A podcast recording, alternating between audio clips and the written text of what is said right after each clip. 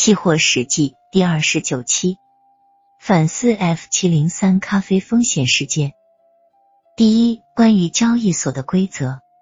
很显然，限量交割制度是咖啡品种自 F 六零五至 F 七零三多次逼仓闹剧赖以产生的温床。而交易所在制定这样的交割制度时，是否考虑到制度本身暗含着巨大的风险呢？业内有识之士对这样的交割制度更感到不解。众所周知，其实存在与发展的基础是价格发现机制和市场的套期保值功能。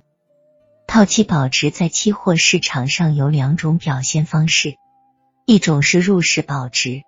即为回避现货市场近期价格的升跌而采取的买卖行为，可以在市场交易过程中达到预期目的时了结。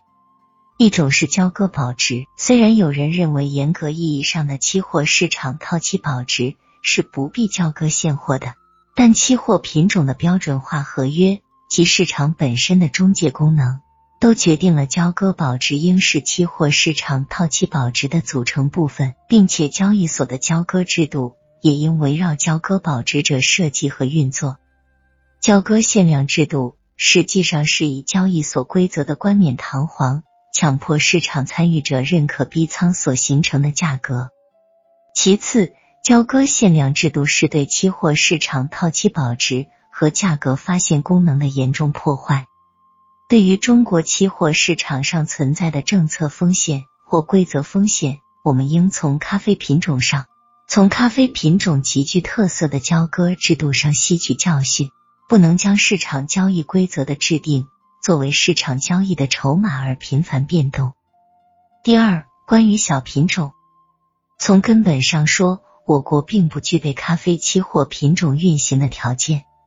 我国并非咖啡的主要产地，也非消费地和中转集散地。海南作为中国咖啡生产的大省，年产咖啡豆约五百八十吨，全国的咖啡食用药用量极其有限，并有固定的进货渠道。这从根本上决定了咖啡期货缺乏真正的消费性和套期保值需求，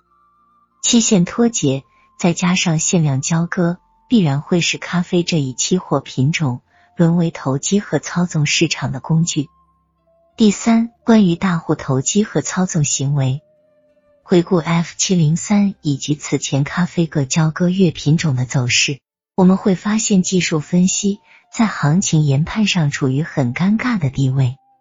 首先，主力机构采取双向持仓、对敲锁单的方式做出异乎寻常的交易，并且不计成本的上下震仓，吸引中散户资金入市，然后计算自己多空的持仓数量，